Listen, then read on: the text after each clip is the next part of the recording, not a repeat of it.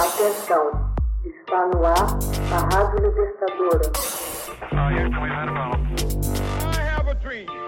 Começa agora o Hoje na História de Ópera Mundi. Hoje na História. Exército mexicano abre fogo contra multidão de estudantes. Em 2 de outubro de 1968, apenas dez dias antes da abertura dos Jogos Olímpicos do México, estudantes se reúnem no centro da capital em um local chamado Tlatelolco.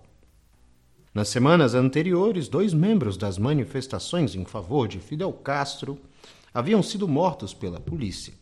Desta vez, o próprio exército enfrenta os manifestantes. Abrem fogo contra a multidão deliberadamente.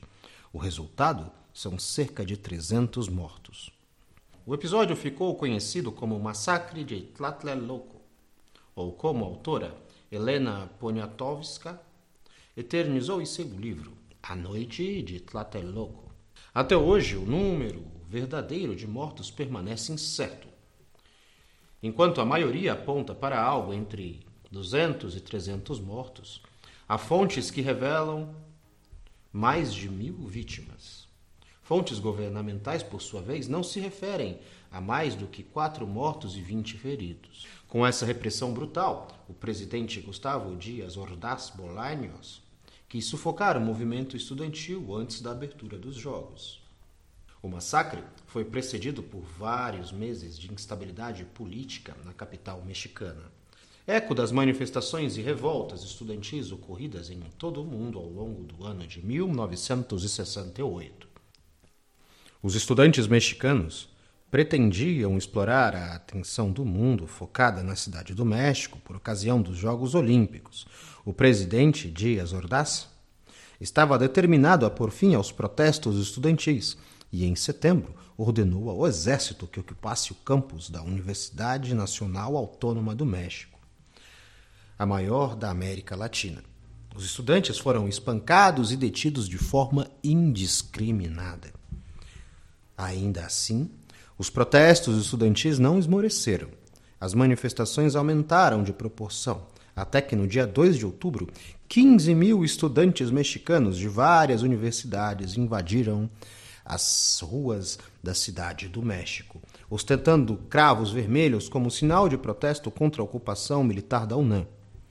Ao cair da noite, cerca de 5 mil estudantes e trabalhadores, muitos deles acompanhados das mulheres e dos filhos, se congregaram na Plaza de las Tres Culturas, em Tlatelolco, para o que deveria ser uma manifestação pacífica. O massacre teve seu start no início da noite quando forças do exército e da polícia, equipadas com carros blindados e tanques, cercaram a praça e começaram a abrir fogo contra a multidão. Eles atingiram não só os manifestantes, mas também pessoas que se encontravam no local.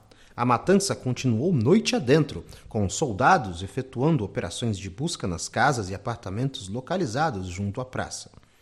Testemunha desses acontecimentos afirmam ter visto mais tarde os corpos serem recolhidos por caminhões de lixo.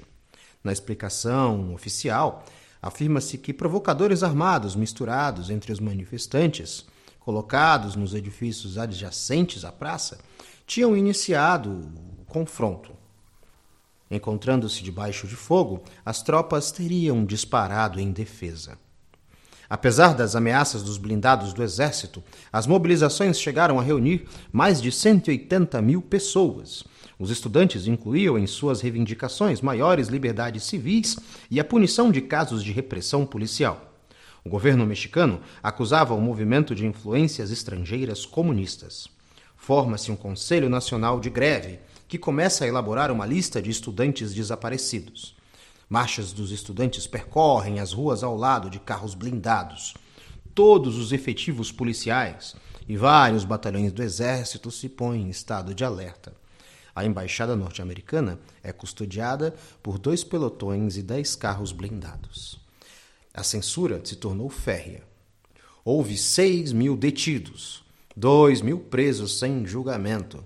O governo culpou elementos nacionais e estrangeiros. Os acusou de terroristas e desencadeou uma brutal repressão que obrigou muitos a se exilarem ou abandonarem a universidade. Hoje na história, texto original Max Altman, narração José Igor, edição Laila Manuelle. Você já fez uma assinatura solidária de Opera Mundi? Com 70 centavos por dia, você ajuda a imprensa independente e combativa. Acesse www.operamundi.com.br/apoio.